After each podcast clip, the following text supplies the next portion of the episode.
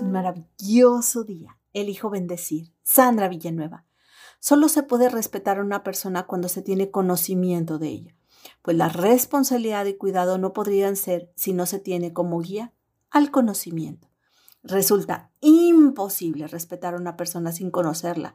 Cuidado y responsabilidad serían ciegos si no los guiara el conocimiento. La vida, en su aspecto biológico, es un milagro y un secreto.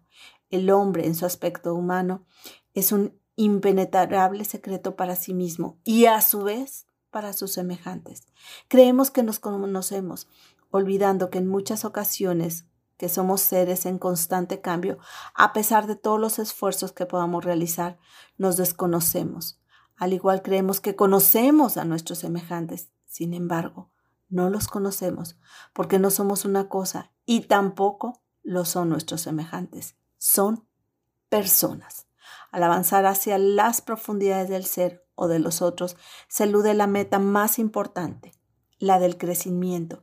Sin embargo, se sigue sintiendo el deseo de penetrar en el secreto del alma humana, en el núcleo más profundo del ser.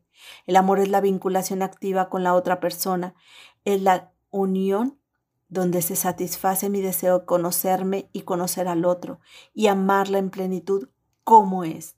En el acto de fusión te conozco, me conozco a mí mismo y es donde puedo conocer a todos y no conocer a nada a la vez. Se conoce de manera que en el conocimiento de sí mismos y del otro es posible al hombre por la experiencia de la unión, no mediante algún conocimiento proporcionado por el pensamiento. Eric Fromm dice que la única forma de alcanzar el conocimiento total consiste por medio del acto de amar este trasciende el pensamiento y las palabras. Es una zambullida, quizá temeraria, la experiencia de la unión. Sin embargo, el conocimiento del pensamiento, es decir, el conocimiento psicológico, es una condición necesaria para el acto de amar. Es necesario conocer a la otra persona y a sí mismo de manera objetiva para poder ver su realidad, más bien, dejando a un lado las ilusiones, la imagen deformada de ello. Solo conociendo de manera objetiva al ser humano, puedo conocerlo en esencia, en el acto de amar. El problema de conocer al hombre es paralelo al problema religioso de conocer a Dios. Cuidado, responsabilidad, respeto y conocimiento son necesarias además de ser mutuamente interdependientes. Eric Fromm describe estas frases en El amor maduro e inmaduro.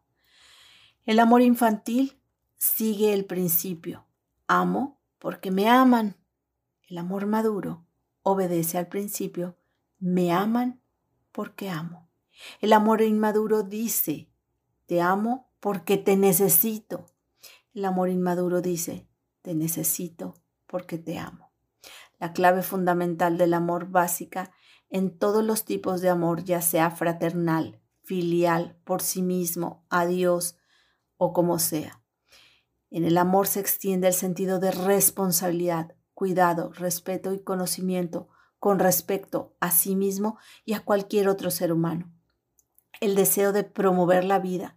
Si se desarrolla la capacidad de amar, puedo dejar amarme y amar a los demás. En el amor fraternal se realiza la experiencia de unión con todos los hombres, de solidaridad humana, de reparación. El amor fraternal se basa en la experiencia de que todos somos uno. La diferencia es talento, inteligencia, conocimiento.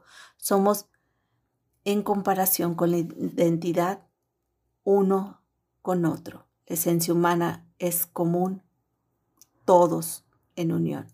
Hermosa alma, te reconozco serena, tranquila, amorosa, amable. Te mando un fuerte y cálido abrazo. Sandra Villanueva. Yo estoy en paz.